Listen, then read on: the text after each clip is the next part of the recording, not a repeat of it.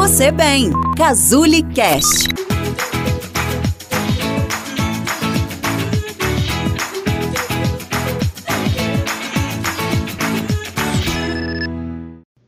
O efeito rápido das dietas restritivas tem sido bom ou ruim para você? No vídeo de hoje eu vou falar cinco motivos para você não fazer as dietas restritivas. Eu sou Letícia Rezende, nutricionista aqui da Casuli, e as dietas restritivas, do ponto de vista estético, elas possuem sim efeitos positivos, principalmente por conta da perda de peso acentuada devido à restrição de alguns alimentos, principalmente os alimentos industrializados, que são os ultraprocessados, que apresentam na sua composição uma alta concentração de sódio, açúcar, farinha.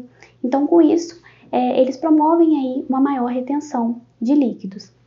Então, quando você elimina esses alimentos, você acaba tendo aí uma perda de peso, né? Porque vai haver essa, essa redução na retenção de líquidos.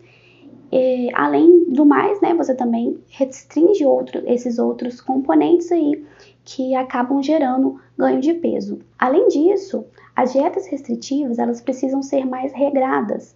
Então tem os horários fixos para comer, a quantidade adequada, né, conforme o modelo de dieta que você está seguindo. Então você consegue ter uma regulação da sua alimentação é, em relação aos horários e às quantidades. Então por esse lado, elas têm sim esses efeitos aí que podem ser benéficos. Mas será que vale a pena limitar a sua alimentação para um resultado imediato e que não será a longo prazo, principalmente por conta dessa restrição severa na sua alimentação, que foge totalmente ali dos seus hábitos alimentares e não consegue acompanhar a sua rotina diária, né, de trabalho, é, vida social, então você acaba aí não conseguindo seguir né, com essas dietas por muito tempo. E é a partir desse ponto que começam então os malefícios das dietas restritivas, porque além de limitar a ingestão alimentar, ela também pode afetar a sua saúde física e mental.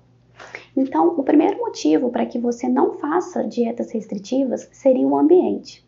Por quê?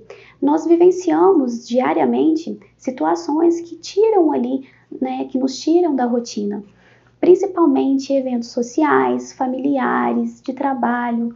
Então, normalmente, nessas, nesses lugares, né, não vai haver os alimentos ali que estão naquele modelo de dieta que você está seguindo.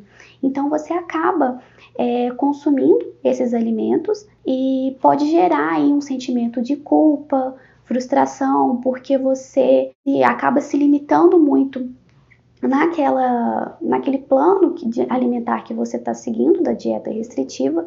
É, quando isso acontece, é muito comum gerar é, esse sentimento de frustração. E é aí que entra o segundo motivo para que você não faça a dieta restritiva, que seria é, pode ser um gatilho, né, para que você desenvolva algum tipo de transtorno alimentar, principalmente a compulsão. Então, quando você limita o consumo de determinados é, alimentos, né, que são da sua, da sua preferência, é, quando você se depara com ele nessas situações, né, que eu disse anteriormente, a tendência é que você consuma esses alimentos de maneira mais exagerada, né, como uma forma de compensar o período que você ficou sem comer aqueles alimentos. E isso pode sim gerar um quadro de compulsão alimentar. É, e, consequentemente, né, quando você tem uma ingestão maior, né, de forma compulsiva desses alimentos, provavelmente vai vir o sentimento de culpa e que gera também aí um segundo transtorno que seria a bulimia ou a anorexia nervosa. Em paralelo a isso, entra então o terceiro motivo, que seria os fatores psicológicos, que pode gerar né, ansiedade, perda de motivação, é, diminuição da disposição por conta né, desse sentimento de tristeza, frustração, além do mais, o tempo que você ficou né, nessa restrição alimentar, há também aí uma possível carência e deficiência de alguns micronutrientes que têm ação aí né, no, no nosso sistema nervoso, então acaba gerando essa indisposição. Além disso, também tem as alterações no humor, né? Pode gerar sentimento de raiva, de tristeza, que muitas vezes pode colocar a comida como uma válvula de escape. Então é muito comum isso acontecer quando você faz essa restrição alimentar extremamente severa. O quarto motivo seria então os prejuízos físicos. O que, que seria isso? Então, como você não consegue manter esse padrão alimentar por muito tempo, você acaba ganhando peso novamente, que pode levar ao efeito sanfona, que gera aí um ganho de peso e uma perda de peso de forma mais frequente. O outro prejuízo físico que as dietas restritivas podem causar seria alterações no funcionamento intestinal, uma vez que o nosso intestino e o cérebro, eles têm relação direta. Então, quando há alguma alteração no nosso emocional, é, isso acaba impactando no nosso funcionamento intestinal, podendo gerar quadros de constipação ou diarreia.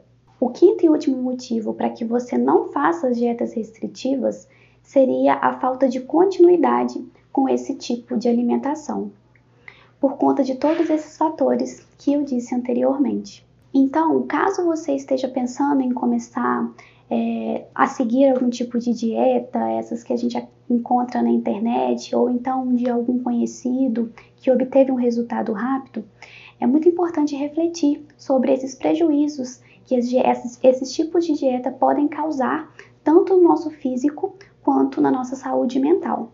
Espero que esse vídeo tenha te ajudado e caso você tenha alguma dúvida, pode deixar aqui nos comentários. E até o próximo vídeo.